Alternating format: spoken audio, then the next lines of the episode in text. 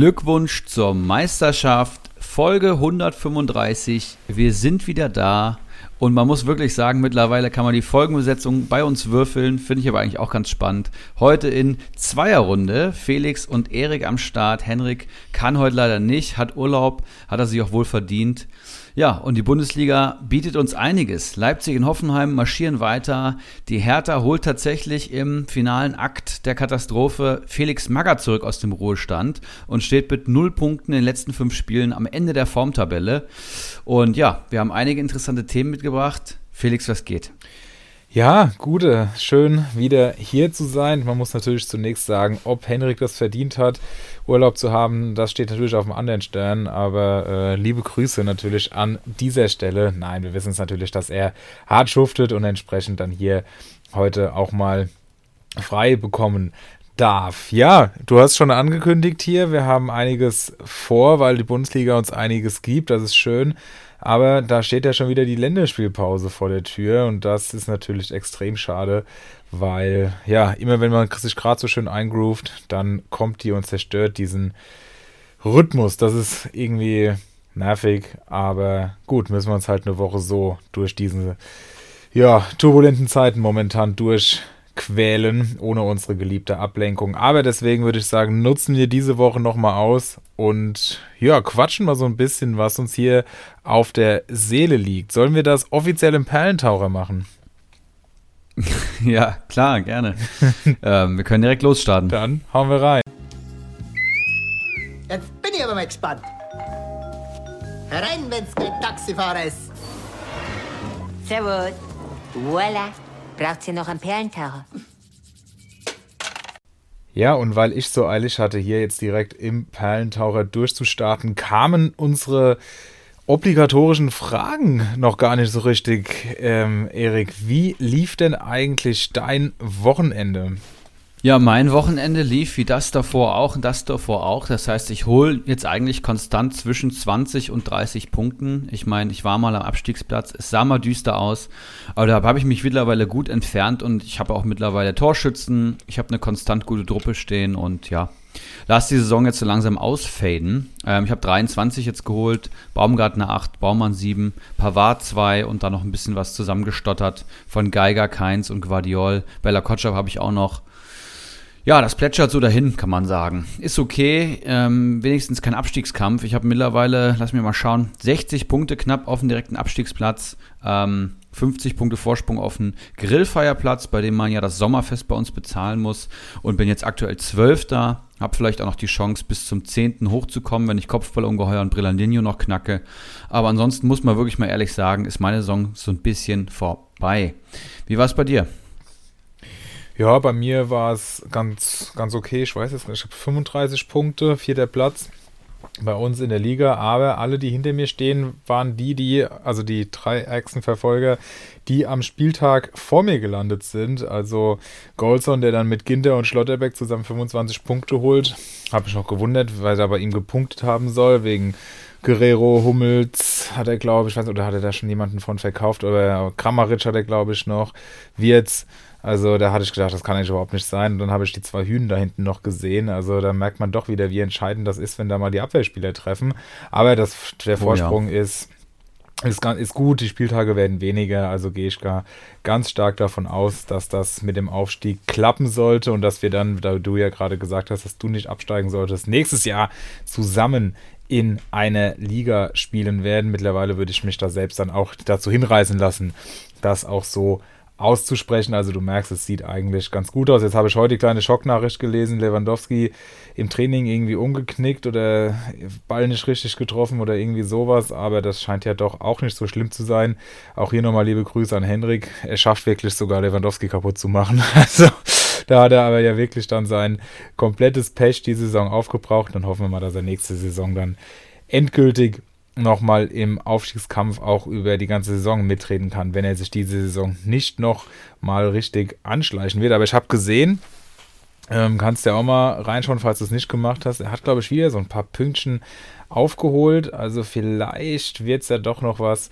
Ich, wir werden auf jeden Fall das weiter verfolgen und ich werde auch nicht aufhören, ihn da oben rein zu quatschen. Na, na gut, dann sind wir doch beide ganz zufrieden Und dann können wir ja. Ja, lass uns vielleicht nochmal gerade ähm, bei euch in die Liga schauen, weil ich mir gerade die Tabelle anschaue. Spannend, ja, das stimmt. Ich habe ja, es ist super spannend, vor allem weil sich ein Kalitos mittlerweile echt rangeschlichen Ja, hat. ja. Den hatten wir gar nicht so am Schirm und wir haben El Pollo und Golson eigentlich schon hier im Podcast so ein bisschen als fixe Aufsteiger abgehakt. Aber seit ein Kunku bei Kalitos eben im Kader ist, ähm, bombt er sich so langsam ran und jetzt hat, fehlen ihm gerade nur noch vier Punkte auf den direkten Aufstiegsplatz. Also das ist wirklich Wahnsinn. Wir haben Golson mit 824, El Pollo mit 807 und Kalitos mit 803. Und Kalitos hat ja auch den besten Mannschaftswert, also das Momentum auch auf seiner Seite. Das wird ja noch richtig spannend.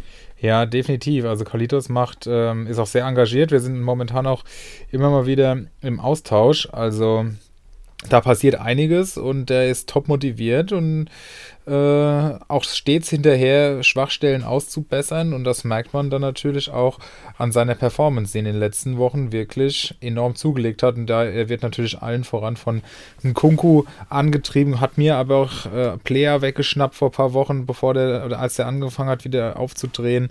Also das kann wirklich stark werden. Und er hat von mir auch mal Fropanos gekommen, wenn der nicht ständig noch irgendwelche, also schon vor ein paar Wochen abgekauft, wenn der nicht äh, immer noch irgendwelche Fehler da machen würde, dann würde es sogar noch besser aussehen. Also das ist schon wirklich nicht zu unterschätzen und da müssen die beiden Mitaufsteiger von mir sich definitiv nochmal warm anziehen. Also das ist kein Selbstläufer, alles andere als das. Richtig, richtig spannend und ich gehe gerade alle drei Kader durch und die sehen alle eigentlich gut aus, muss man wirklich sagen. Jeder hat seine Highlights. Der eine ist vielleicht ein bisschen breiter, ein bisschen mehr auf PPS ausgelegt, der andere hat vielleicht den einen oder anderen Torschützen mehr. Aber ich glaube, weder Golson noch El Pollo noch Kalitos können sich hier sicher sein, aufzusteigen. Und äh, ja, langes Glied auf dem fünften Platz. Ähm, 70 Punkte weg, 60 Punkte weg. Ich glaube, den kann man so ein bisschen ausklammern. Du nach vorne 80 Punkte weg, aber diesen Dreierblock, den sollten wir in den nächsten Wochen gut beobachten. Und ich erinnere mich noch an letzte Saison von Kalitos. Da hat er auch schon richtig, richtig stark transferiert.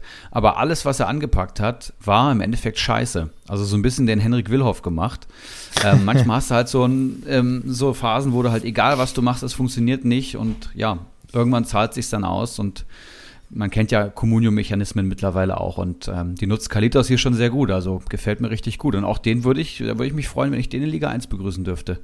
Ganz feiner Kerl, der gute Mann. Ja, habe auch einen echt sehr, sehr guten Eindruck von ihm. Also wir kennen uns ja nur digital, aber ich hoffe, dass sich das dann im Sommer auch ändern wird. Ja, also du hast schon gesagt, es ist ein sehr enges Ding und auch die Marktwerte sind nicht weit auseinander, alle auf einem schönen Niveau ohne dass es jetzt so Luxusteams wären, wie, wie, du hast schon gesagt, äh, alle ein bisschen unterschiedlich angelegt, aber jeder für sich mit einer enormen Qualität ausgestattet. Wer an Qualität verloren hat, ist Goldson durch den Wirtz, äh, durch die Wirtsverletzung. Und vielleicht können wir das als erstes Thema hier mal nutzen, um so einen geschmeidigen Übergang, der ja überhaupt nicht so geplant war, äh, zu, zu nutzen. Und da wäre mal eine Frage an dich. Wir haben das am Sonntag alle mit, ja, wirklich mit Grauen. Ich glaube, es gäbe wenige Spieler, die eine ähnliche, ähm, eine ähnliche, wie soll man das sagen, Aufmerksamkeit durch eine Verletzung erzeugt hätten wie Florian Wirz. Ja, vielleicht kann ich das einfach nochmal ähm, anknüpfen. Auf jeden Fall eine der schlimmsten Verletzungen, die hätten passieren können. Ich glaube, für die gesamte Liga, weil Wirz ja auch einer der absoluten Top-Spieler schon ist, von einem der Top-Vereine und wahnsinnig geiler Kicker ist, auch für die Nationalmannschaft enorm wichtig und ich würde fast sagen, der wichtigste Mann bei Leverkusen. Also das ist das, was nicht hätte passieren dürfen und auch für seine Karriere, ich meine, wie alt ist er, 18, 19 immer noch, äh, in den letzten zwei Jahre eigentlich schon Leistungsträger durch und durch gewesen. Das ist wirklich ein Worst Case für alle Beteiligten. Definitiv. Und da will ich doch einfach nochmal Niklas Levinson zitieren, der getwittert hat, jede Woche, in der Florian Wirtz nicht weiter einer der besten Spieler oder, er hat so ein bisschen eingeklammert, oder der beste Spieler der Welt werden kann, ist ein Verbrechen am Fußball. Gute Besserung. Ich denke, äh, besser kann man es nicht auf den Punkt bringen. Aber es ist natürlich die Frage, wie wird das aufgefangen? Jede schlimme Nachricht, jede, bei jedem Verlierer gibt es irgendwo auch einen Gewinner, außer vielleicht momentan in der Ukraine. Aber ähm, hier beim Fußball ist es doch so, weil eben Spieler nachrücken werden und da muss man dann mal drauf schauen. Und das würde ich gerne mit dir zusammen tun. Wie wird das System bei Leverkusen aussehen? Wird es sich ändern? Wird da nur personell was geändert oder wird da sogar was umgestellt, weil ja auch Frimpong, wie wir heute erfahren haben, dass äh, diese Saison nicht mehr zum Einsatz kommen wird. Das heißt, die erste Frage wäre, wie wird Wirtz aufgefangen? Und die zweite, wie wird Frimpong aufgefangen? Ich hätte eigentlich vorher, muss, ich kann ja mal so ein bisschen reingehen, äh, gesagt, dass Wirtz, dass das System nicht umgestellt wird. Und jetzt ist aber die Frage, ob man doch vielleicht wieder auf Dreierkette geht, um äh, ja, den Fosumensa vielleicht auf den Flügel zu ziehen oder ob man dann was ganz anderes sich zurecht bastelt, weil man ja in, doch drei starke Innenverteidiger hat. Ähm, wie siehst du das? Schießt du doch mal los. Ja, das ist verdammt schwierig, weil ich habe es eben schon gesagt, Wirtz einer der wichtigsten Spieler im gesamten Kader und ja, der einzige, der da hinter den Spitzen genau diese, diese Rolle in den Halbräumen, glaube ich, äh, vernünftig ausfüllen kann, um, um eben diese Gefahr zu erzeugen. Das ist ja wirklich brillant. Ja, und du hast dann im Mittelfeld äh, Palacios Andrich sind Kandidaten für die 8, Paulinho Arangis ähm, auf der anderen Seite, kann man so sagen. Und dann musst du überlegen, wen du dahin bastelst. Ähm, Demirbay ist natürlich eine Option, der hat vier in den letzten fünf Spielen wieder Startelf gespielt, glaube ich aber nicht, weil er das Spiel eben sehr oft verschleppt. Und ähm, glaube ich, in Spielen, wo Leverkusen nicht im Ballbesitz ist, ähm, wie jetzt auch vielleicht gegen Wolfsburg, die sie auch so ein bisschen wieder erstarkt sind, ist ja, glaube ich, nicht die optimale Wahl. Und dann musst du überlegen, wie du da hinstellst. Ich habe einen Paulinho auch mal so ein bisschen als Zehner gesehen. Ein Adli kann das vielleicht spielen. Also da tue ich mich sehr schwer. Ähm, Sogar sowas gelesen, wie dass Bellarabi mal ganz früher auch mal schon zentraler gespielt hätte, der jetzt auch wieder ja, zurückkommt. Ja so richtig passt halt keiner, ne? Aber ich hätte schon den mir bei vorne richtig. gesehen. Ähm, vielleicht nicht in diesem. Ist das ein Zehner? Äh, früher war es mal. Also, und ich finde, also auch die technischen Fähigkeiten mitbringen, das ist super zentral für einen Abschluss. Deswegen, ähm, also ich kann mir es schon vorstellen. Aber wie du sagst, er ist halt auch jetzt nicht der schnellste Spieler und verschleppt manchmal. Es ist, es ist schwierig. Also ich glaube, dass es, wenn, wenn man Ballbesitz hat, also was ja jetzt nicht Leverkusens uh, unbedingt äh, USP ist, aber wenn man die Spiele hat mit mehr Ballbesitz, kann ich mir dem hierbei schon sehr gut auf der 10 vorstellen. Und wenn man aber weniger Ballbesitz haben möchte, dann braucht man eben die Umschaltspieler, die auch mitrennen können. Vielleicht dann Adli, aber den, der ist für mich eigentlich noch zu schwach. Also ich sehe, finde Adli find noch nicht, nicht so gut, muss ich ehrlich sagen. Was man mal generell festhalten kann, ist, dass äh, ein Schick jetzt hier im Kader fehlt, ein Wirtz fehlt jetzt hier und ein Frimpong, der auch so ein bisschen einer der ähm, Entdeckungen der Saison war mit, mit Diaby. Also da fehlen wirklich große Leistungsträger. Und wer die Bundesliga-Tabelle in den letzten paar Tagen mal angeschaut hat, der sieht, dass zwischen Platz 3 ähm, und 6 im Endeffekt nur ein Punkt liegt. Und es kann auch ratzfatz sein, dass Leverkusen hier aus den Champions League-Plätzen rausfliegt. Und so wie die Verletzungssituation aktuell ist und ich mich auch an die Formdelle in der Hinrunde erinnere, würde ich fast sagen, dass Leverkusen hier nicht ins, äh, in die Champions League einziehen wird am Saisonende. Mal als steile These in den Raum gestellt. Und ich glaube, da fehlt jetzt durch Wirtz auch eine Menge Offensivpower. Ja? Also Leverkusener generell finde ich gerade nicht attraktiv. Ja, kann ich nachvollziehen, wobei das Programm von Leverkusen wohl ganz gut ist. Äh, in den nächsten zwei Spielen zumindest, habe ich gerade eben noch gelesen. Also das wiederum möchte ich hier einfach mal dagegen stellen. Und was das Personal angeht, ist es auch so, dass als wir jetzt in dieser Saison zweimal gefehlt hat, er jeweils Demirbay auf der 10 gespielt hat. Also ich würde schon sagen, dass sich das so ein bisschen rauskristallisiert.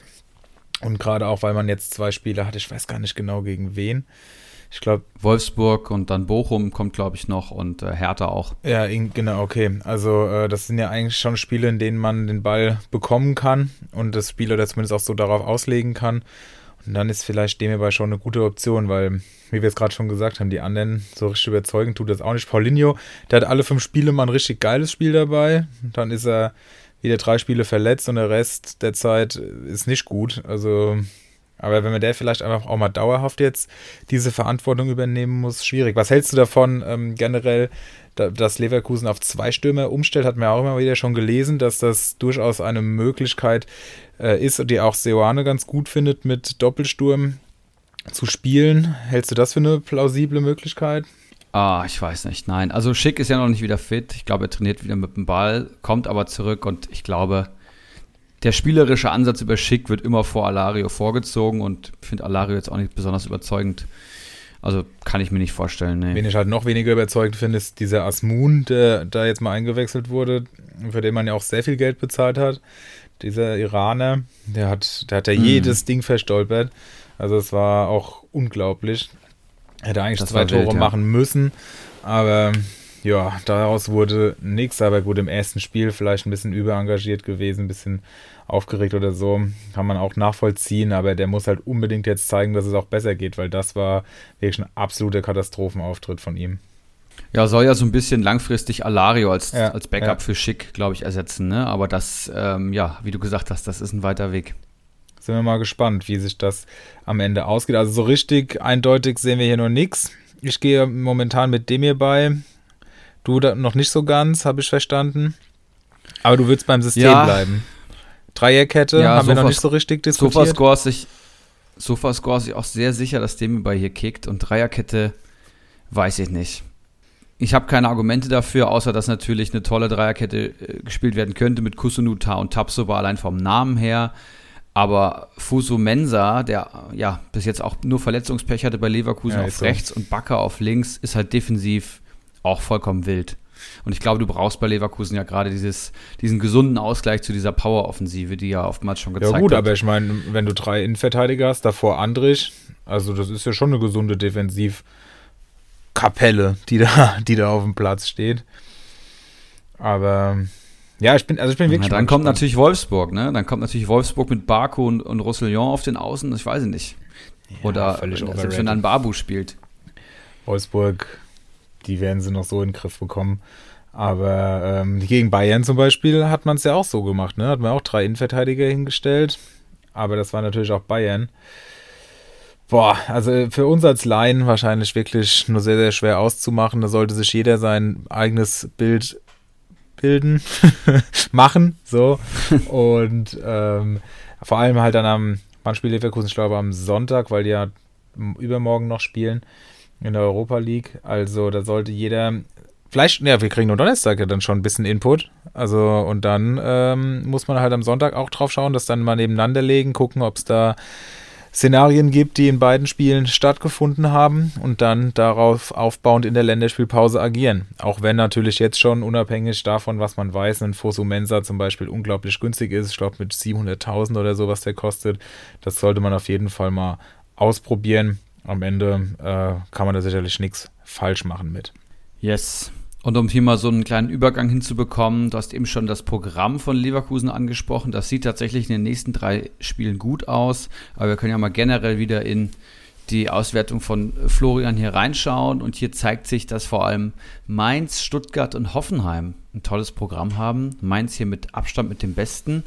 Und da schauen wir auch mal. Mainz spielt jetzt gegen Bielefeld, Gladbach, Köln, Stuttgart und Wolfsburg. Die Nachholspiele natürlich noch ausgeklammert. Ja, da kommt noch der BVB und der FC Augsburg dazwischen und man muss generell auch schauen, wie Mainz da jetzt wieder rauskommt aus der ganzen Corona-Nummer und wie die Spieler sich erholt haben. Also ich würde jetzt hier keine Kaufempfehlung für Mainzer aussprechen, nur weil das Programm gut ist.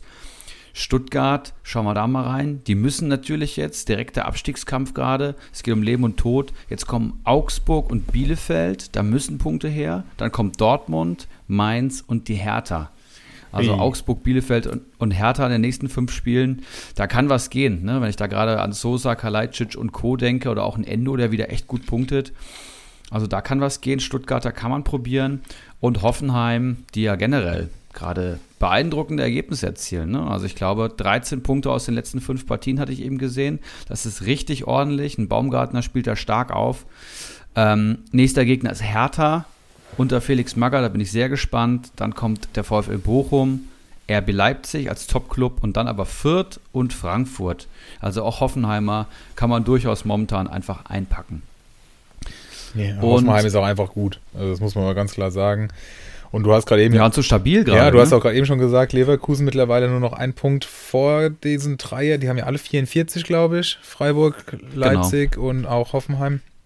Und Leverkusen mittlerweile noch ein Punkt davor, weil die halt jetzt ja gegen Köln verloren, gegen Bayern unentschieden gespielt haben. Also da bin ich auch wirklich mal gespannt, wie das ausgeht. Könnte mir tatsächlich vorstellen, da die anderen drei auch wirklich gut in Form sind und diese vier Mannschaften halt nur zwei Plätze für die Champions League bekommen, dass durchaus da, ja, wie du es auch schon gesagt hast, Leverkusen noch Abbrot und vor allem Hoffenheim und Leipzig da vorne rein können und Freiburg, die sind die Saison ohnehin sehr stabil. Wenn da ein Grifo so weitermacht, dann und ein Schlotterbeck sowieso. Also es wird noch ein spannendes Rennen immerhin um die Champions League, wenn wir sonst ja schon nur wenig Spannung haben. Auch wenn wir vielleicht uns nächste Woche wieder reden hören und Dortmund nur noch einen Punkt hinter Bayern steht. Aber ich glaube nicht. Das, glaube ich auch dass nicht. das aber wir gucken es uns auf jeden Fall an. Ja. Wahrscheinlich gibt es morgen schon wieder auf die Mütze im Nachholspiel und dann äh, sind alle kühnen, weit entfernten ja, Träumchen, mal, um maximal das sozusagen, schon wieder passé. Also das, ich glaube, da rechnet wirklich niemand ernsthaft damit. Ja, ähm, jetzt haben wir ein bisschen weggekommen vom Programm.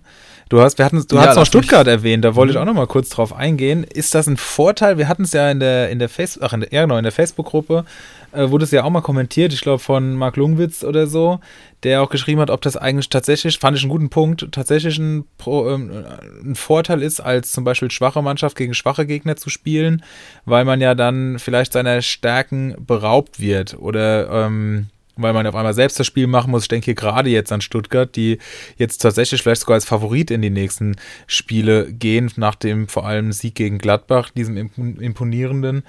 Aber wir haben gesehen, gegen Union haben sie sich sehr schwer getan. In der ersten Halbzeit kam eigentlich überhaupt nichts. In der zweiten wurde es ein bisschen besser und am Ende war es dann so ein Lucky Punch in der 90. durch eine Halbfeldflanke. Also kann man jetzt auch nicht sagen, dass das so super herausgespielt war. Also ist das vielleicht äh, am Ende ein Nachteil für Stuttgart? Auch weil sie müssen, ne? Sie äh, müssen ja, sie, 16 jetzt sind sie, glaube ich, mittlerweile. Aber Ja. die, diese Spiele, da müssen halt Punkte her. Wie siehst du es? Ja, ich finde Stuttgart vor allem gegen Mannschaften immer stark, wo es Räume gibt. Das heißt eigentlich tendenziell gegen die stärkeren Mannschaften, Mhm. würde deine These hier so ein bisschen stützen. Ähm, aber auch wenn du so ein zermürbendes äh, Spiel hast wie gegen Union Berlin, wo du einfach Abnutzungskampf hast auf beiden Seiten und probierst irgendwie einen Standard dem anderen reinzuzwicken, dann äh, kann der Offensivspieler Sosa auf Kalajdzic ähm, halt auch der, der Unterschiedsspieler sein. Also da bräuchte man, glaube ich, eine statistische Auswertung zu. Ich würde es jetzt nicht pauschalisieren, weil generell hast du natürlich die herausragenden Spieler auch gegen, gegen andere schwache Gegner und jetzt nicht gegen Leipzig, wo du meistens da die Packung bekommst. Und wenn wir uns Stuttgart mal anschauen, zwölf meiste Punkte geholt, so viel wie Union Berlin, also deutlich besser als die Tabelle aktuell aussagt. Ja, da geht schon was. Ja, das glaube ich auch. Vor allem, weil eben diese individuelle Klasse da ist. Wenn man Sosa Sasa denkt, an Fürich, in der Regel eigentlich auch an Mafropanos. Also das ist schon eigentlich wirklich total in Ordnung. Endo ist momentan wieder im Aufwind, knüpft so ein bisschen an seine letzte Saison an. Also das ist wirklich, wirklich gut. Also ich würde auch momentan mit Stuttgart gehen, ohne das jetzt geprüft zu haben, inwiefern sie sich schwer tun könnten gegen die Mitkonkurrenten oder zumindest auch teilweise dann einfach die schwächeren Mannschaften in der Liga. Wer, wer hat ein schweres Programm vor sich? Ja, tatsächlich auf dem Papier RB Leipzig, aber die sind natürlich blendend in Form, führen die Formtabelle an, noch vor Hoffenheim durchs Torverhältnis, haben auch 13 Punkte aus den letzten fünf Partien geholt und es sieht wirklich so aus, als ob Tedesco hier die Champions League Quali direkt ähm, vollbringt mit dem Team. Natürlich ein Kunku als Lebensversicherung, aber wir wollten ja über das Programm reden. Ähm, kommt jetzt Frankfurt, ähm, spielen in Leipzig, das wird, das wird ein hartes Brett zu bohren für die SGE. Dann Dortmund, direktes Duell. Hoffenheim, auch direktes Boah, Duell. Spiel. Leverkusen, auch direktes Duell. Und dann kommt Union Berlin. Brutal. Also das ist wirklich heftig. Die Wochen der Wahrheit für RB Leipzig kann man sagen. Dortmund, Hoffenheim und Leverkusen in drei direkt aufeinander folgenden Duellen und im Rahmenwerk jetzt erstmal Frankfurt und dann hinten dran Union Berlin. Jo, also da kann man wirklich jetzt schauen, was in der Mannschaft steckt und kann mir auch vorstellen, dass in vier von fünf Spielen hier ein Kunku wieder das Zünglein an der Waage sein wird und die entscheidende Torbeteiligung herbeibringt oder auch ein Angelino. Ja, also das wird super spannend und wäre auch ein wirklich schlechtes Ja, warte mal noch ganz hat, kurz, ist- weil ich wollte noch dazu sagen, was, Ja. weil du es ja so statistisch aufbereitest. Ich habe jetzt auch äh, immer mal wieder gesehen, die Accepted Goals von Leipzig, die sind ja, glaube ich, immer so ein Drittel weniger als die Tore, die sie wirklich schießen. Also es ist ja Wahnsinn, was, was die für eine Trefferquote momentan haben. Das könnte ich mir auch vorstellen, dass das dann in diesen engen Spielen, gerade gegen die Konkurrenz da oben, durchaus, ja, äh, entscheidend sein könnte, weil das eher, das ist ja auch das, was Henrik uns schon immer wieder gesagt hat, als aus den Schalker Zeiten so ein bisschen der Tedesco-Fußball ist, vorne die Dinge reinmachen und hinten wenig bis nichts kassieren.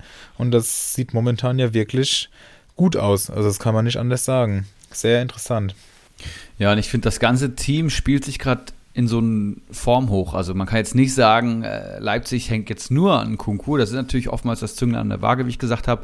Aber jetzt auch ein Forsberg mit zwei Torbeteiligungen. Angelino ist wieder super in Form. Ähm, ein Silva macht seine Türchen unter Tedesco. Ein Leimer ist einfach wieder da. Das merkt man in der Verteidigung. Fast egal, wer kickt. Die holen alle Punkte. Das ist schon ja, beeindruckend. Ja, und am Ende geht es dann wahrscheinlich doch auch mit dem Trainer heim, wenn das System einfach funktioniert und die Positionen komplett variabel ausgetauscht werden können. Es ist mal Olmo, dann ist es mal wieder Forsberg, die da komplett eskalieren. Und das ist sicherlich auch kein Zufall. Oder es ist ein Silver, der trifft, dann ist es ein Paulsen, der trifft. Oder im Spiel dann irgendeine wichtige Aktion hat. Also es ist wirklich, wirklich scheinbar sehr, sehr durchdacht. Also muss man schon anerkennen irgendwo. Und wer auch ein richtig schwaches Programm hat, beziehungsweise schlechtes, schweres Programm, ist ähm, ja Kräuter Fürth, muss man sagen. Das ist jetzt der Punkt, wo es jetzt richtig hart wird in den nächsten fünf Partien. Ähm, es kommen Freiburg, Frankfurt, Gladbach, Hoffenheim und Leverkusen. Alles Teams, die eigentlich höchstwahrscheinlich deutlich gegen Fürth gewinnen sollten auf dem Papier. Fürth hat sich natürlich defensiv stabilisiert aber hast dann auch so ein Spiel jetzt gegen Leipzig, da kassierst du halt einfach mal wieder sechs. Und ich weiß nicht, ich glaube, gegen Freiburg könnte es eng werden, gegen Frankfurt wahrscheinlich auch. Aber Gladbach, Hoffenheim und Leverkusen ist pure Offensivpower für mich. Und ich weiß nicht, ob man mit so vielen Viertern gehen sollte. Wahrscheinlich nur die absoluten Punktegranaten, wie jetzt zum Beispiel in Christiansen. Ja, vor allem, ich glaube halt auch, dass ähm, diese, diese Niederlage in Bochum vor äh, vorletzten Spiel, also am, am vorletzten Spieltag, dass das so ein bisschen der Genickbruch war. Wenn sie das gewonnen hätten, dann wäre vielleicht wirklich schon mal so ein Rest, so ein Funken Resthoffnung da gewesen. Aber das äh, haben sie relativ spät dann auch verloren. Und da hat man jetzt auch gesehen, dass da am Sonntag dann so mehr oder weniger dann der Kopf runterging, bis auf den, bis auf das Tor, glaube ich, auch quasi kein Torschuss so wirklich dabei gewesen. Ich glaube, Gulaschi hat überhaupt gar keinen Ball mehr sonst gehalten. Also das ist dann schon auch für die Motivation ziemlich schwierig und wenn das Programm jetzt auch so schwer wird, ja, dann kann man nur hoffen, dass sie nicht wieder in alte Zeiten verfallen. Und wir sollen hier an dieser Stelle auch Nick Viergeber auf jeden Fall erwähnen von unserem Henrik, der ihn wohl im Kader hatte und da minus vier Punkte mitgenommen hat. Also, äh, ja, aber ich glaube, wenn man das in, in seinem Sofascore so sieht, ich habe es mir mal angeguckt, als er da geschimpft hat, da war halt auch wirklich nicht mehr dabei und wir wissen ja, dass es für jedes Gegentor beim Sofascore Abzüge gibt und dann wird es halt irgendwann auch schwierig, aus diesem Minusbereich wieder rauszukommen. Also ja, aber wir haben unsere Schuldigkeit hier getan, lieber Henrik. Äh, wir hoffen, dass er dir dann in den nächsten Spielen wieder mehr Punkte bringt, auch wenn das scheinbar, wie Erik uns ja gerade gesagt hat, schwer wird. Yes. Und ich glaube, damit können wir den kompletten Punkt Spielprogramm äh, zumachen, Spielplan der Bundesligisten. So lang ist ja auch gar nicht mehr Bundesliga, ne? Muss man sich ja auch mal vor Augen halten. Wir haben jetzt hier den 26. Spieltag, 27. dann eine Länderspielpause und dann bist du irgendwie in, in den letzten fünf schon drinne. Also das geht jetzt alles ratzfatz.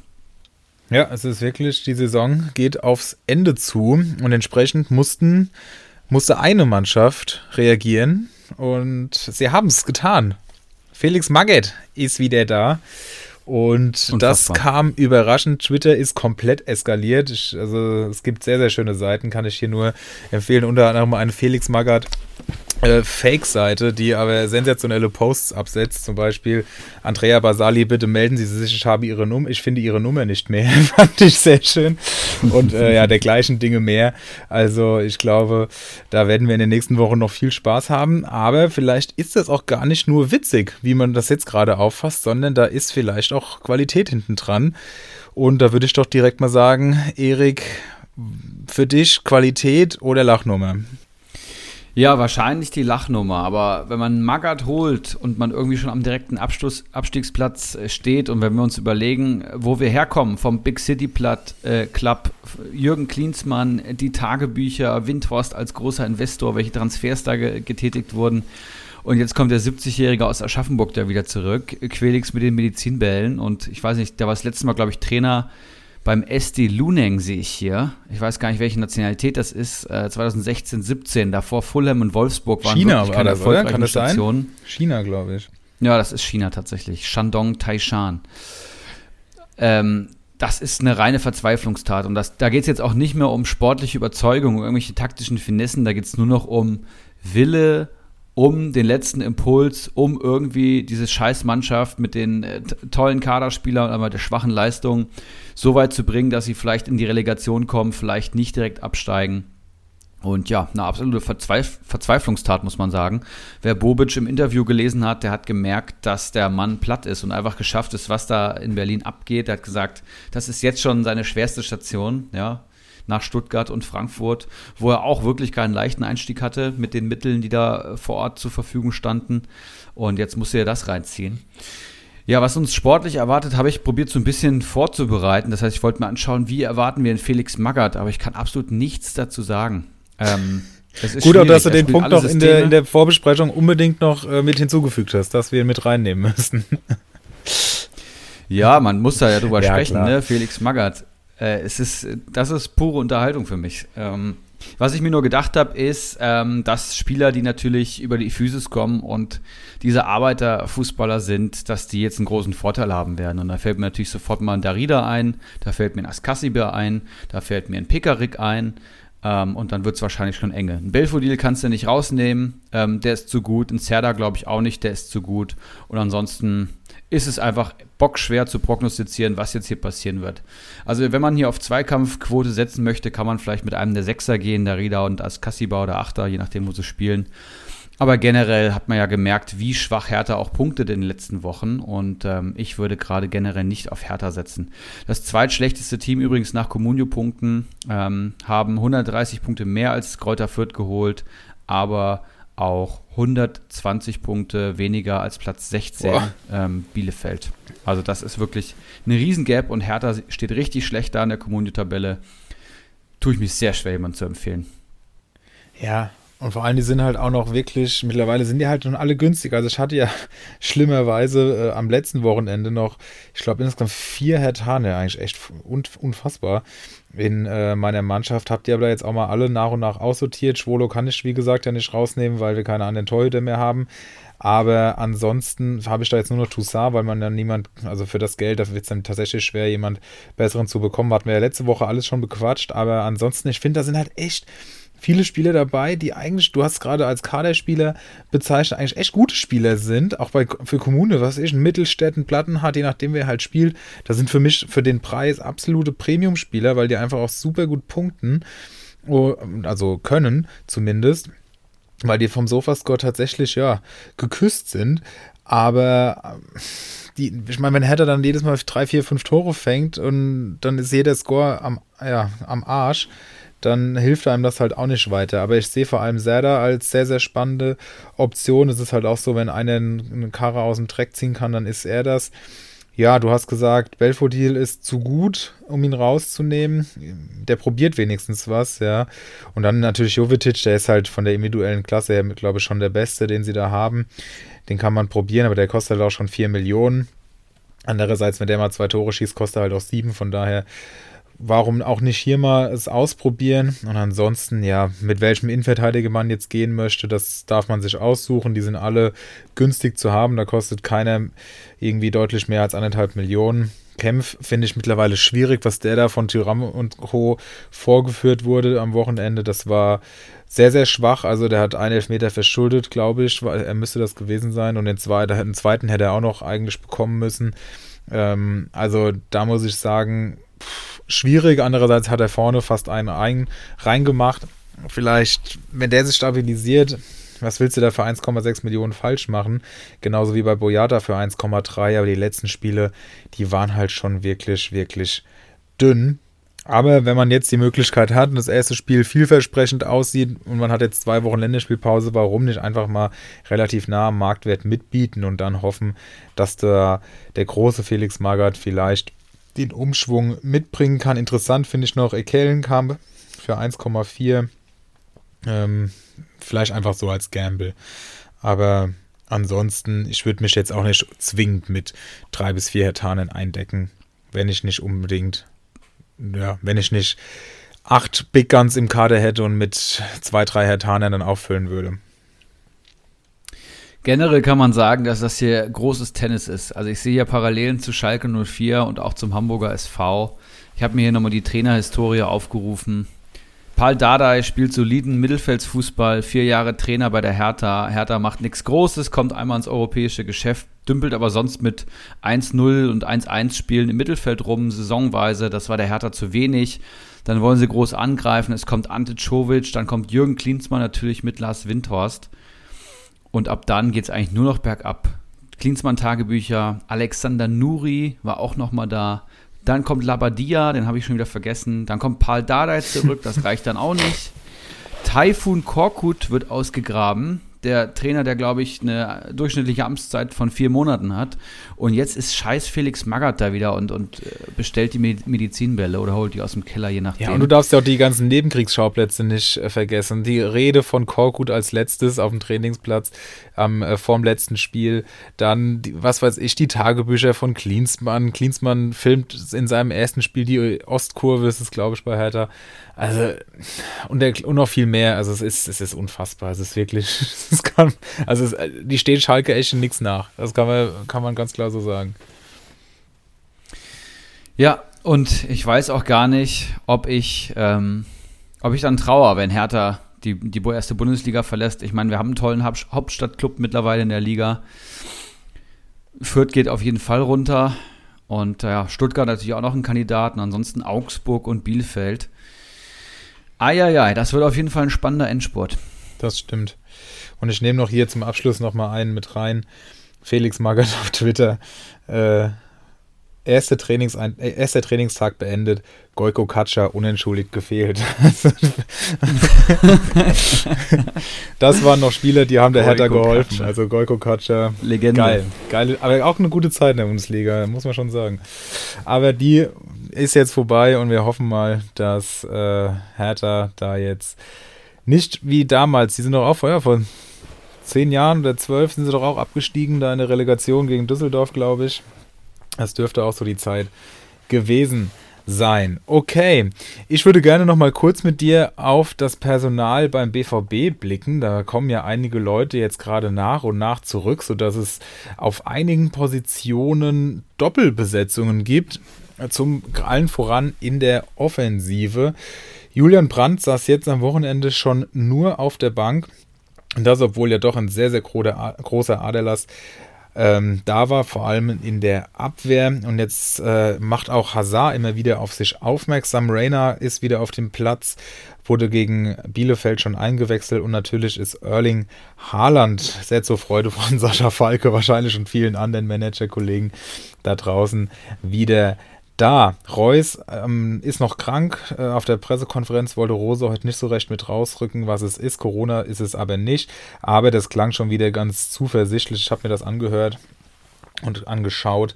Also der, fürs Wochenende könnte es wieder was werden. Mal sehen, da kriegen wir auf jeden Fall vorher auch nochmal neue Infos. Und jetzt ist einfach die Frage, wie sich die Mannschaft finden wird. Bleibt die Dreierkette bestehen? Das hat sich ja enorm gut gefunden, auch wenn die Spieler da ähm, ja immer wieder sich verändert haben. Aber wir hatten es gerade schon bei Leipzig gesagt, wenn ein System funktioniert, sind die Spieler darin scheinbar gar nicht mal so wichtig, wenn die alle das Konzept verstanden haben. Und ähm, ja, wenn der Dreierkette gespielt würde und dann Guerrero auf den Außen und dann vielleicht ein Wolf oder ein Chan, keine Ahnung, Passlack. mal gucken, dann bleibt eben vorne nicht mehr viel Platz. Und da ist jetzt die Frage, wie sollt, wie, wen siehst du da in der Pole Position? Ja, also wir haben die beiden Winger eigentlich mittlerweile gefunden beim BVB. Das ist äh, Torgan Hazard, der einfach, hatten wir glaube ich hier schon mal im Podcast gesagt, der einzige vernünftige äh, Flügelspieler ist, den der BVB hat. Zumindest der einzige echte Flügelspieler. Und er macht seine Sache auch gerade gut. Daniel Mahlen mittlerweile, glaube ich, über jeden Zweifel erhaben und Stammspieler. Haaland kommt zurück. Dann ist der für mich auch gesetzt, wenn der halbwegs gerade auslaufen kann.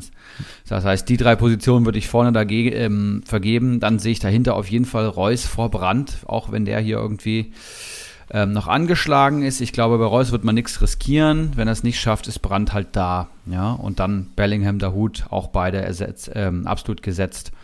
Das heißt, so würde es sich meines Erachtens aufstellen. Ja, wer rutscht dann raus? Das ist natürlich Reiner. Es ist ein Witzel, der im Mittelfeld jetzt wieder gekickt hat, aber ich glaube, das ist kein großer Verlust. Ein Reiner von der Bank ist, ist ein supergeiler Spieler und ein Witzel kannst du auf vielen Positionen einsetzen, falls jemand auf, ausfällt. Chan, meinst du? Ich glaube halt gegen Köln, wie bitte? Du hast jetzt zweimal Witzel gesagt. Wolltest du das auch so? Äh, Rainer. Rainer, Witzel? Ja, ich Ah ja, okay. Ja, ja, Genau. Aber das heißt, du hast jetzt schon sechs Spieler im Mittelfeld und im Sturm. Ähm, ja. Das heißt, du Viererkette bei dir. Ja, weil ich glaube, Köln kommt ja extrem über die Außen ne? und, und bolzt dann die Flanken rein irgendwie auf Modest. Und da brauchst du auf dem Flügel einfach einen reinen Defensivakteur. Das ist, glaube ich, so ein bisschen die Rationale dahinter. Aber ich finde auch, dass die Dreierkette enorm gut funktioniert hat. Vor allem Marius Wolf auf rechts kann das tatsächlich gut spielen. Hat er damals bei der Eintracht ja schon sehr erfolgreich gespielt. Und Guerrero in der Dreierkette auch immer deutlich stärker und spielstärker auf den Außen. Deshalb, also ich bin eigentlich der Meinung, dass es bei der Dreierkette bleibt, gerade wenn dann auch mal wieder Qualität da in der, in, im Zentrum steht mit Hummels der natürlich seine besten Jahre hinter sich hat, aber immer noch unglaublich zweikampfstark ist, auch wenn er da mittlerweile 5 km/h langsamer läuft als die anderen. Aber da muss im Sommer was getan werden. Das ist jetzt nicht unsere Baustelle. Und äh, Akanji kommt wieder und wenn man da noch Chanda dabei stehen hat, dann ist das eine sehr, sehr solide Dreierkette, was der Chanda gegen Bielefeld im Zweikampf weggebügelt hat. Das war schon sehr, sehr stark. Das kann er halt auch einfach mit seinem bulligen Körper.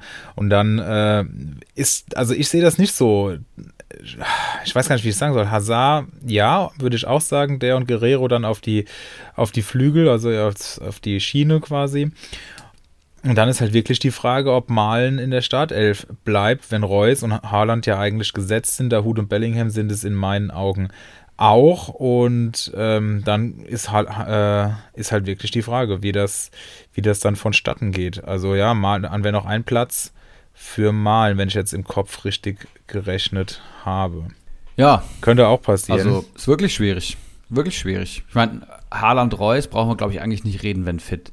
Malen und Hazard finde ich auch nicht. Ja. Für mich sind hier Rainer und, und Brandt die klaren ja, Auf jeden Fall, das, da würde ich mich anschließen. Und dann muss man halt sehen, ähm, wie man es macht. Dann wäre Wolf noch raus. Ja, das könnte natürlich auch gut sein, dass der dann immer wieder von der Bank käme oder kommt. Es bleibt auf jeden Fall spannend. Ich bin, ich bin auch mal gespannt. Also ich gehe mit der Dreierkette und dann mit Guerrero und Hazard auf die Schiene. Und dann, äh, ja, Malen, Haaland, Reus noch dazu. Und dann werden Brandt und Rainer erstmal raus. Wobei man liest ja immer, Rainer hat die ersten Spiele gemacht und so. Aber da muss ich auch sagen, da waren natürlich andere Spieler noch äh, angeschlagen oder verletzt. Da waren Brandt noch nicht da. Da war Mal noch überhaupt nicht in Form. Also das hatte noch gar nicht funktioniert. Und äh, auch Hazard war da, glaube ich, raus. Also es ist jetzt nicht so, wenn Rainer zurückkommt, auch wenn sich das einige über Liga-Insider immer wieder wünschen, wenn ich mir so die Kommentare durchlese. Wahrscheinlich auch nicht so ganz ohne Eigeninteresse dass äh, Rainer direkt wieder in die Startelf rutscht. Aber da bin ich momentan auch noch skeptisch und nach diesen langen Verletzungseskapaden kann ich mir das in den nächsten Wochen auch nicht unbedingt zwingend immer vorstellen. Also vielleicht mal, wird hier und da mal rotiert.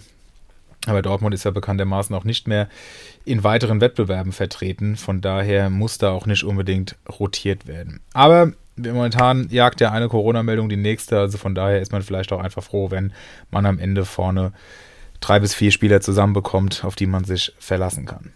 Yes. Und äh, wenn wir über deinen Lieblingsverein der Bundesliga gesprochen haben, dann können wir mal wieder einen Take zu Frankfurt machen. Ähm, ja, wir haben dich letzte Woche schmerzlich vermisst, was das angeht. Du wirst es ja, hoffentlich gehört. gehört haben. Ich wollte gerade sagen. Natürlich habe ich das gehört. Das habe ich mir sofort morgens sogar angehört. Ähm, Brav. Ja, was wollte ich zur Eintracht sagen?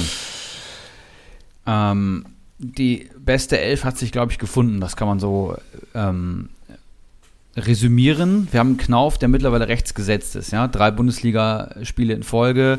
Wir haben den Sieg über Hertha. Wir haben äh, den Sieg jetzt über Bochum gehabt und das sieht super aus. Das heißt, Flügelzange, Kostic und Knauf gesetzt. Boré Kamada gesetzt, auch wenn Kamada immer wieder äh, bei mir in Ungnade fällt, aber schießt dann eben auch mal ein wichtiges Tor. Lindström auch über jeden Zweifel erhaben. Jakic und So im Mittelfeld gesetzt. Klar, ein So jetzt gelb gesperrt, aber dann hast du eben einen Rode am Start. Ich hoffe, der wird fit. Ansonsten wird da, glaube ich, ein Rustic kicken. Und die Dreierkette und der Torwart sind natürlich jetzt auch gesetzt. Also Hinti, Tuta und Dicker sehr, sehr stabilisiert. Hinteregger deutlich besser drin. Also der hat ja wirklich eine ganz schwierige ja, Phase gehabt. Der hat sich wieder gefunden. Und jetzt ist er wieder Fels in der Brandung, wie er mal war. Ähm, zumindest auf dem besten Weg dahin. Und ein Dicker und ein Tutor machen mir immer mehr Spaß. Also das ist wirklich ein, ein tolles Duo da in der Dreierkette. Das heißt, alles, was ich jetzt nicht genannt habe, ähm, kann man natürlich darauf spekulieren als Einwechsler, würde ich aber generell die Finger von lassen, weil ein Glasner nicht dafür bekannt ist, groß seine erste Elf zu verändern. Die Eintracht gerade ein bisschen Stabilität ausstrahlt und ich bin eigentlich der Meinung, wenn alle halbwegs gerade auslaufen können, nicht gesperrt oder verletzt sind oder Corona haben, wird eben diese Elf spielen. Ja, für uns Manager ist das natürlich ein, ein Frankfurt eine ganz coole Mannschaft, weil man da eben im Gegensatz zum BVB beispielsweise, den wir gerade besprochen haben, eigentlich alle Positionen relativ klar benennen kann. Und ich finde vor allem Knauf mega, mega gut. Man merkt auch Lindström an, wie wichtig das ist, dass der jetzt mal einen Spieler hinter sich hat, der auch einigermaßen kicken kann und ähm, nicht schon beim geradeauslaufen so gefühlt überfordert ist, so wie das die anderen sind, die da vorher sich immer ein bisschen abgewechselt haben. Das, der funktioniert seitdem hervorragend, egal ob in, in der Bundesliga oder in der Europa League. Macht da wirklich, äh, ja, die letzten drei Spiele waren richtig stark, also hat mich schon sehr überzeugt. Der Einzige, der mir noch so ein bisschen Sorgen macht, ist Boré vorne drin. Das, also das, ich glaube, das ist, sollte Frankfurts erste Stelle im Sommer sein, die man nochmal neu angeht. Aber da habt ihr dann nicht auch irgendjemanden jetzt schon gekauft? Ja, Kolomoani haben wir uns da geholt. Sehr vielversprechender Stürmer. Und ich kann mir vorstellen, dass wir nächste Saison die Eintracht mit nur einem Zehner sehen werden und mit einer Doppelspitze. Weil ich glaube, ein Boré wird auch nochmal ganz anders sein Potenzial entfalten, wenn er um einen Stürmer herumspielen kann und nicht der alleinige, die alleinige Sturmspitze sein muss. Er ist halt wie sagt man so schön, ein pressender Stürmer, ne? Und jetzt kein Sturmtank oder ein kompletter Stürmer, der da alles vorne richten kann. Das ist er einfach nicht. Da fehlt auch so ein bisschen die, die, die Körpergröße, die Physis und äh, die Wuchtigkeit, finde ich. Ja, bin, das ist ein interessanter Take, weil wir hatten, ich war am Wochenende auf ähm, Junggesellenabschied und da haben wir dann nachts am Lagerfeuer gesessen, ganz romantisch und hatten alle schon gut an dem Tee und haben dann mal so über Fußball philosophiert, hat enorm gut getan nach den letzten äh, Wochen und Monaten und haben so ein bisschen darüber gefachsimmelt, wer denn so nächste Saison in der Bundesliga so richtige komplette Breakout-Spieler werden. Und mein Take war auf jeden Fall Lindström den ich ja, wie gesagt, in den letzten Wochen schon sehr stark beobachtet habe. Und ich finde den, oh, ich finde den so gut. Also, wenn, ja, wenn der den Abschluss noch verbessert und wenn Frankfurt funktioniert, also das, das, der wird schon, der wird richtig abgehen. Und äh, dann bin ich natürlich gespannt, wenn du sagst, da wird mit Doppelspitze und Einerzählen gespielt, wie sich das dann auch im Duell mit Kamada bemerkbar macht. Aber mal gucken, vielleicht geht Lindstrom ja auch nach vorne für, für Boré selbst. Kann natürlich auch sein. Traue ich ihm auch zu. Aber da muss natürlich im Sommer erstmal ordentlich äh, Torschusstraining geübt werden. Ja, also Kamada hat nur Vertrag bis 23. Also ich kann mir sehr gut vorstellen, dass sie probieren werden, den jetzt an Mann, Mann zu bringen. Ah ja, okay, interessant. Das kann natürlich gut sein. Aber es wird generell viel passieren im, im Frankfurter Kader, bin ich mir relativ sicher. Das ist jetzt so eine klassische Übergangssaison. Ja, Tuta und Dicker haben ja auch noch einen äh, ein Jahr Vertrag, ne? Ähm, ja, ich glaube, da hast du recht, ja. ja. Da sind sie, glaube ich, gerade bei Tuta dran zu verlängern und ein Dika soll verkauft werden, aber ein Tuta macht jetzt auch diesen Riesenschritt.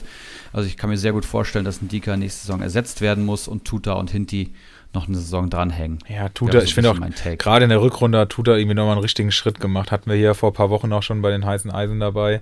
Und ich glaube, da war man gerade, was die letzten zwei, drei Spiele angeht, nicht enttäuscht, wenn man den bei sich im Kader hatte. Hat ja, glaube ich, vorletztes Wochenende getroffen, jetzt am Wochenende auch wieder richtig stark gepunktet. Also wenn der so weitermacht, könnte das für nächste Saison dann der neue Dicker sein, der ja diese Saison wirklich auch eine sehr, sehr gute Serie spielt. Was meinst du, geht noch was in die genau. Richtung internationale Plätze, gerade wenn Platz 7 äh, oder wahrscheinlich auch nur, wenn Platz 7 ähm, international noch reichen wird? Wie sieht es aus? Also ich sehe es wirklich nicht.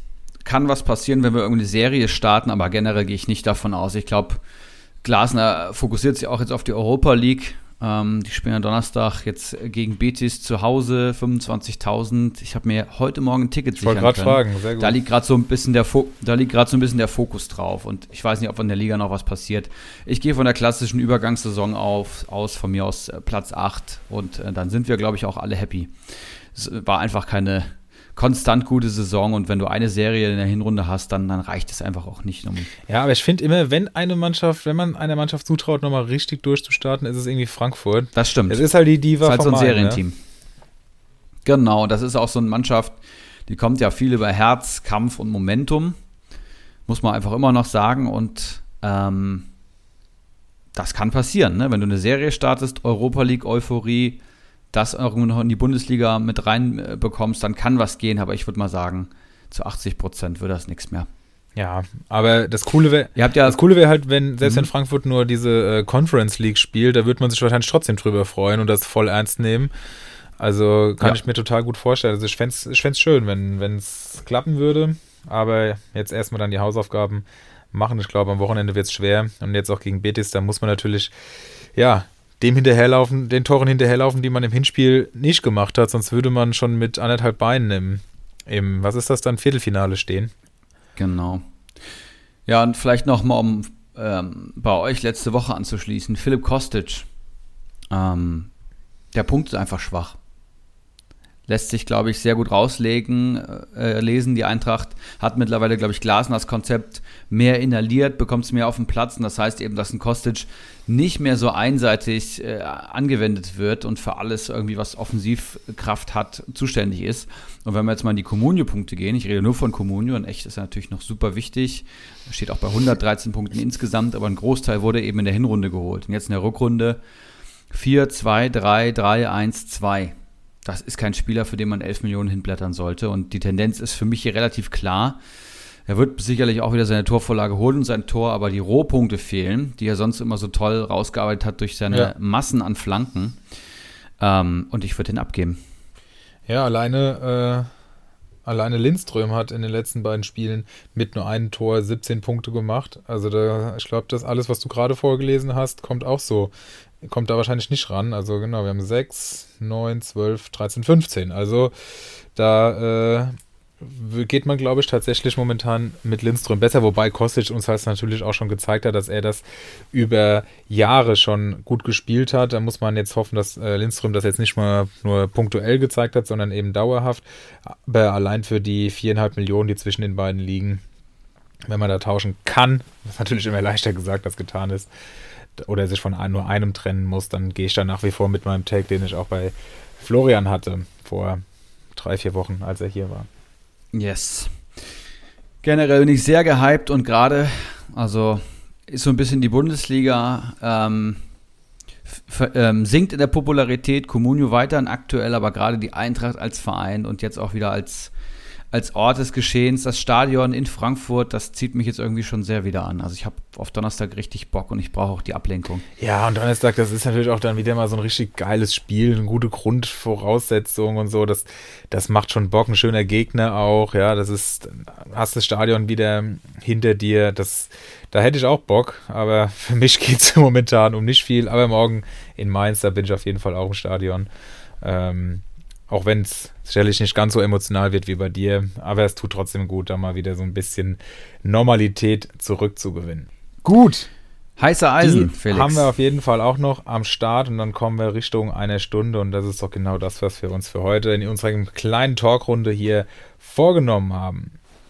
Dann Jingle ab.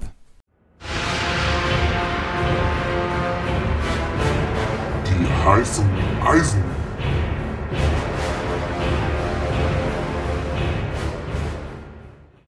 Dann starte ich hier mit einem Spieler, den ich mir in den Kader holen konnte, ähm, als wir Karneval in Düsseldorf gefeiert haben, als gerade in, ja, im Osten Europas ein Krieg ausgebrochen ist. Ähm, Christoph Baumgartner habe ich mir damals für 7 Millionen geschossen bei einem 4 Millionen Marktwert und wurde am nächsten Morgen von Geronimo Jim mehr oder weniger ausgelacht. Aber jetzt ist er 6,6 Millionen wert, hat 76 Punkte geholt und ja, die letzten Punkte die letzten vier Spiele ist er der beste Spieler bei Comunio übergreifend. 36 Punkte in den letzten vier Partien.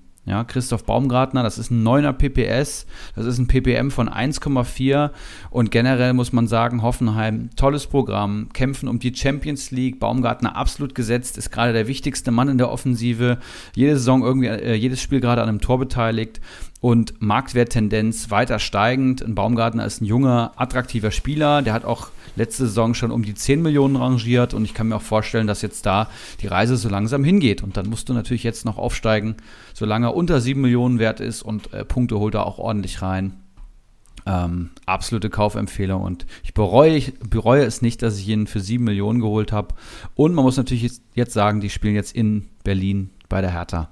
Also da geht auf jeden Fall was. Ja, da kann ich dir nur zustimmen. Das ist ja eigentlich jetzt die Leistung, die er zeigt. Das ist ja die, die wir im Prinzip die ganze Saison so ein bisschen von ihm erhofft haben. Und ich denke, da macht man definitiv nichts falsch. Bei wem man auch auf gar keinen Fall was falsch macht, und wir haben es ja gerade eben schon äh, als wir so ein bisschen abgeglichen haben, wen wir hier vorstellen wollen, erkannt. Den hätten wir beide gerne genannt.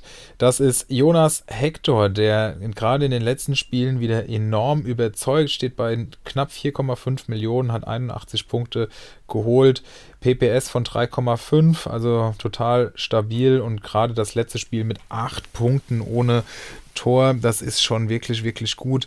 Ähm, fünf Punkte davor, dann drei, dann einmal minus eins, okay, aber dann auch wieder acht. Also das sind in den letzten fünf Spielen auch wirklich gute ähm, 23 Punkte im Durchschnitt, äh, im, in, in Addition und damit ja 4,5 ungefähr im Durchschnitt, oder? 23, ja, müsste hinkommen. Ähm, also das ist schon total in Ordnung. Und hier würde ich für diesen Preis der Zeit, der auch am Steigen ist, mich auf jeden Fall äh, einkaufen wollen. Ja, Hector, absolute Maschine. Ich habe natürlich schon vor der Saison an ihn geglaubt und Felix, ich meine, wir hatten auch noch eine kleine Wette offen, Kann ich oder? mich äh, natürlich dran erinnern. Ich bin ja, Wettschulden sind ja Ehrenschulden und ich fürchte, außer wenn Felix Magath jetzt so Zerda nochmal groß rausbringt, dass das äh, gegen mich laufen wird. Aber es ist auf jeden Fall noch, also Serda steht gemessen an Herthas äh, Saison tatsächlich auch noch ganz okay da. Ja, und 20 Punkte Unterschied zwischen Serda und Hector. Ich verfolge das natürlich, freue mich aber jetzt schon auf die Kiste Bier. Ja, es sieht gut aus für dich. Ich kann es äh, Tränen wenden, wie ich will, aber egal. Ich, ich glaube an Felix Magath.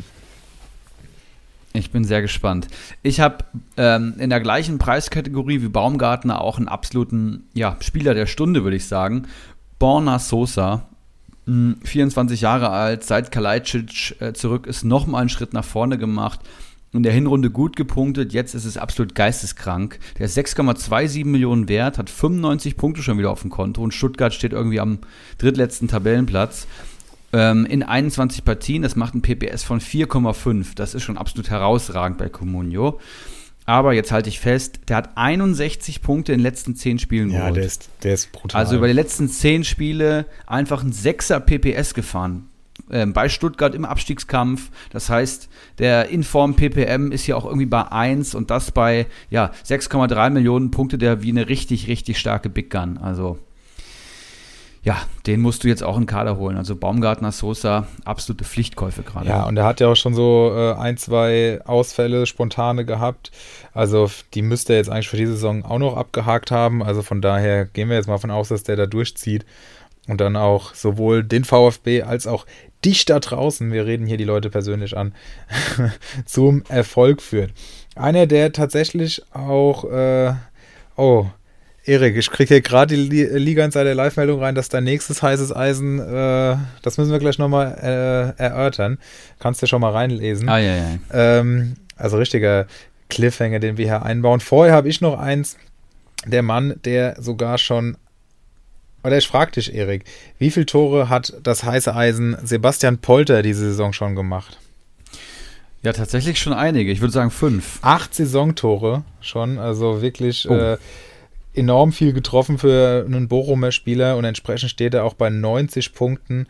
Das macht einen Schnitt von 3,6 bei einem Wert von 4,1 und gerade jetzt am letzten Spieltag hat er auch, war er auch wieder zur Stelle. Also ich würde sagen, der hat den Zweikampf gegen Lokadia auch gewonnen, hat die letzten drei Spiele von Anfang an gespielt und ich würde hier auf jeden Fall mitgehen, auch weil Bochum, ja, die, sind, die sind stabil und ein Stürmer ist immer teurer und ich finde 90 Punkte für 4,1 Millionen, die können sich auf jeden Fall sehen lassen. Ja, da gehe ich mit. Und mein nächstes heißes Eisen, was ich empfehlen wollte, war Christian Gamboa. Der kam aus einer Sperre zurück. Und hier haben wir jetzt Corona-Test nicht aussagekräftig genug. Gamboa setzt aus. Dann skippe ich den natürlich und schüttel mir ein weiteres heißes Eisen das aus dem Ärmel. Dann, dann möchte ich euch Luca Kilian empfehlen. Wer Timo Hübers gefeiert hat, wird Luca Kilian lieben, 22 Jahre jung, 49 Punkte auf dem Konto für 2,1 Millionen. Das schon ein guter Deal, 2,45 Punkte ähm, über die Saison geholt, aber gerade in den letzten vier Partien sehr, sehr konstant. 4, 5 und 3, 5 Punkte geholt, davor eine Nullnummer und davor aber auch wieder 5 Punkte geholt. Das heißt, ähm, was haben wir hier? 8, 9, 17 Punkte in den letzten vier Partien beim ersten FC Köln in der Verteidigung. Das kann sich, glaube ich, wirklich sehen lassen für knapp über 2 Millionen. Letzten fünf Partien auch ähm, von Anfang an gespielt und ja, Hübers, Kilian, Hector haben wir eben auch schon gelobt. Da fällt hier Schmitz fast ein bisschen ab, aber generell Kölner defensiv auch enorm stabilisiert. Die, die offensive Wut der Hinrunde ist so ein bisschen passé. Ähm, man schießt zwar schon noch seine Tore, aber ist defensiv jetzt auch stabiler unter Baumgartner. Äh, Baumgart. Ja, man kommt da ähm, leicht durcheinander. Fällt mir gut. Definitiv. Ja, das stimmt. Und äh, wenn der so, du hast gesagt, abgeht wie Hübers auch, dann wird man definitiv Spaß haben. Und wenn es nur halb so viel ist, ist das mit Sicherheit auch schon keine verkehrte Entscheidung, den sich an Land zu ziehen. Und ich würde gerne nochmal den den Bogen zum Anfang der Folge, wir merken, es ist langsam aber sicher Zeit, Schluss zu machen, äh, spannen und nochmal den Fokus ganz klar auf Kerem Demirbay setzen, der schon so bei einem Marktwert von 9,1 Millionen, bei einem Schnitt von 4,5 steht, 114 Punkte. Wenn ihr das Geld übrig habt, vielleicht weil auch ihr Wirts abgeben musstet, dann würde ich hier definitiv zuschlagen, weil er wird auf jeden Fall äh, nicht mehr rausrotieren, was ja auch immer mal wieder vorkam, dass er nur eingewechselt wurde. Und er wird in dieser Offi, wenn er denn da vorne dann auch reinrückt, in dieser ähm, offensiveren Position, es wird wirklich Zeit aufzuhören, ähm, dann auch entsprechend noch mehr Abschlüsse haben, als er sie sowieso schon nimmt, noch mehr Offensivaktionen und die dann vielleicht auch mit Scorerpunkten krönen. Also ich würde, ich sehe hier in dem hierbei ganz, ganz viel Potenzial, auch unabhängig davon, wie Leverkusen spielen wird, einfach weil er, wie gesagt, die Aktionen sich rausnimmt, die für den Sofascore wichtig sind. Ja, dem hierbei absolute Sofascore-Maschine, das wissen wir, glaube ich, alle. Und ich glaube, das ist ein schöner Take, um die Folge jetzt hier zu beenden. Nummer 135 im Duo Felix Erik. Ich glaube, das hat gut geklappt. Und ich hoffe, dass wir nächste Woche zu dritt sind. Wir beide Live-Siege im Stadion sehen und der Krieg in der Ukraine beendet wird. Das äh, hoffe ich auch. Letzteres könnte sich bis nächste Woche durchaus schwierig gestalten.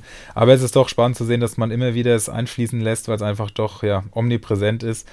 Auch völlig zu Recht ja. und man ja einfach nur gucken kann und sollte, wie man sich bestmöglich nach eigenem Handlungsspielraum einbringen und helfen kann. Das ist doch ein guter Appell wahrscheinlich zum Abschluss. Aber was man natürlich auch sagen muss, ähm, bei aller Ernsthaftigkeit dürfen wir hier natürlich unseren Auftrag nicht vergessen. Wir sind keine, ah doch, ich bin es ja sogar eigentlich, äh, Politologen. ich hab, bin ja der Felix Lobrecht unseres Podcasts. Ich habe ja Politikwissenschaft studiert, wissen die wenigsten. Und ähm, ähm, ist tatsächlich so. Aber worauf ich hinaus wollte, ist, dass unsere Aufgabe hier ist, den äh, Communio zu betreuen, so gut es äh, wir eben können. Und entsprechend äh, müssen wir nächste Woche ganz sachlich und neutral den Nexus Cup auslosen, der ja am 28. Spieltag ins Halbfinale geht und das äh, wird da allerhöchste Eisenbahn. Auch weil natürlich die Konkurrenten und ich wissen wollen, auf wen wir uns vorbereiten dürfen. Also das müssen wir nächste Woche. Das machen wir auf jeden Fall. Genau, noch anschieben. Gut, dann Habt eine gute Woche, Erik. Du hast schon viel Gutes äh, gerade gesagt. Da will ich gar nicht mehr groß drauf, äh, ja, da noch was hinzufügen. Ich denke, das kann man gut stehen lassen. Und in diesem Sinne, bleibt gesund. Ist ja momentan auch noch wichtig. Und passt auf euch auf. Ciao. Ciao.